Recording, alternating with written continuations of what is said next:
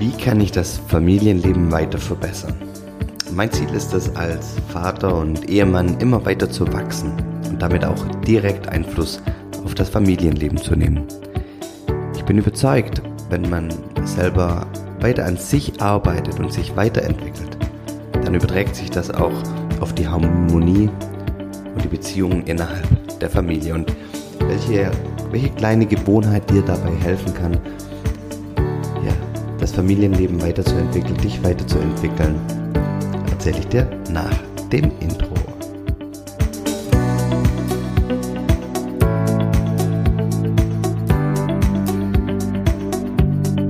Hallo und herzlich willkommen bei Familienmensch, dem Podcast, der dich dabei unterstützen soll, ja, dein Familienleben weiter zu verbessern. Aber bevor ich da einsteige, möchte ich ähm, dich um einen kleinen Gefallen bitten. Und zwar mach an der Stelle gerne Pause, drück kurz auf den Pause-Knopf und ich würde mich total freuen, wenn du dir ganz kurz Zeit nehmen würdest und den Podcast kurz bewertest. Das hilft mir total viel, ähm, weitere Menschen wie dich und mich zu erreichen, die, die sich für die Themen Beruf und Familie und persönliche Weiterentwicklung interessieren. Vielen, vielen herzlichen Dank an der Stelle. So, weiter geht's. Also, ich habe gesagt, heute geht es darum, wie man das Familienleben weiter verbessern kann. Weiter verbessern kann, indem man sich selber weiterentwickelt.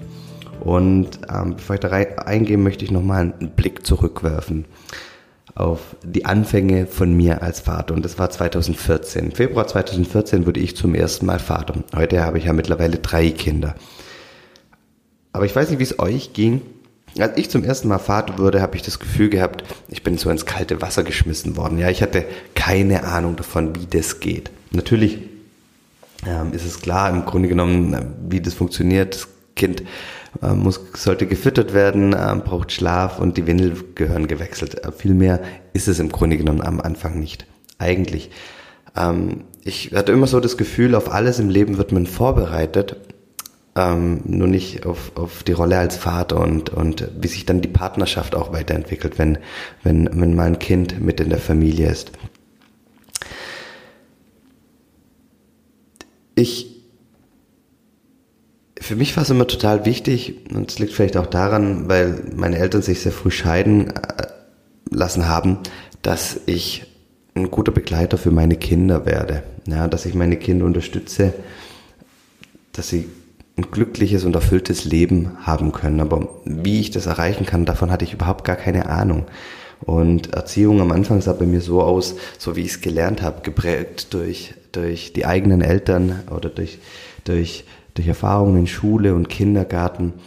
Aber nur weil man das, was man da gelernt hat, ähm, ja, oder das, was man da gelernt hat, heißt noch lange nicht, dass es der Weg ist, den man, den man eigentlich gehen möchte. Und ja, durch die ganzen Konditionierungen hatte ich letztendlich ein, ein Erziehungsstil, würde ich mal sagen. Aber für mich und für meine Frau war, haben wir dann lernen dürfen, okay, dass das eigentlich, wie wir teilweise konditioniert worden sind oder also unbewusst von unserem Umfeld konditioniert worden sind, nicht das ist, was wir eigentlich ähm, leben wollen.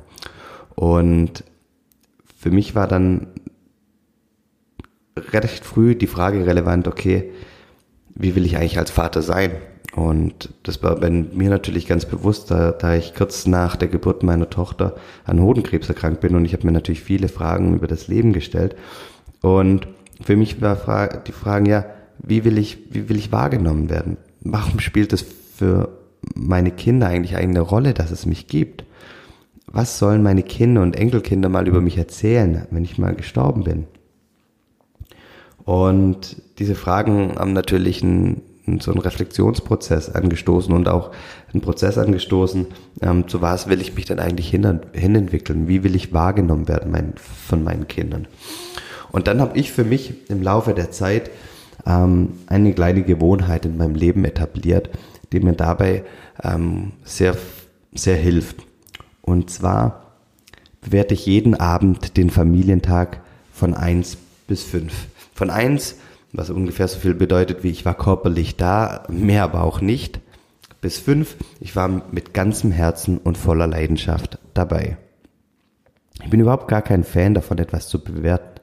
Mir hilft die Bewertung jedoch dabei, mich zu, zu reflektieren, einen, einen Reflexionsprozess anzustoßen, ja, Situationen gedanklich durchzuspielen und zu überlegen, was hätte ich besser machen können, um selbst glücklicher, erfüllter und meiner Familie ein besserer Papa und Ehemann ähm, sein zu können. Ja, wichtig, das ist immer die Bewertung meiner Rolle in der Familie und das ist total subjektiv, ja. Es sind Fragen für mich, wie war ich achtsam, habe ich aufrichtig zugehört, habe ich mir Zeit genommen, habe ich meine Frau, habe ich meine Kinder unterstützt, ja.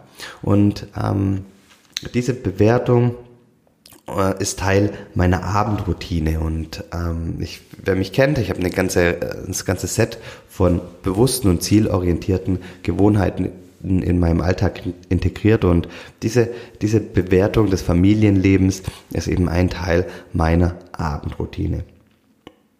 Genau, und, und wer diese oder mein Routinenset gerne hätte, der, der schreibt mir gerne an jörg at mindsetmovers.de und ich schicke euch meine Liste, welche Morgenroutine, welche ähm, äh, Abendroutine ich habe, schicke ich euch dann gerne zu. So, probiert's für euch mal aus, setzt euch mal abends hin, könnt ihr auch gerne für, mit, mit eurer Partnerin oder eurem Partner durchsprechen, wie es für euer Gefühl war, wo ihr ähm, im Laufe der, also wie euer Tag war zwischen 1 und 5. Probiert es mal für euch aus und ähm, ja, vielen herzlichen Dank fürs Zuhören und ähm, herzlichen Dank, dass ihr wie immer dabei wart und ich wünsche euch einen großartigen Tag. Dankeschön.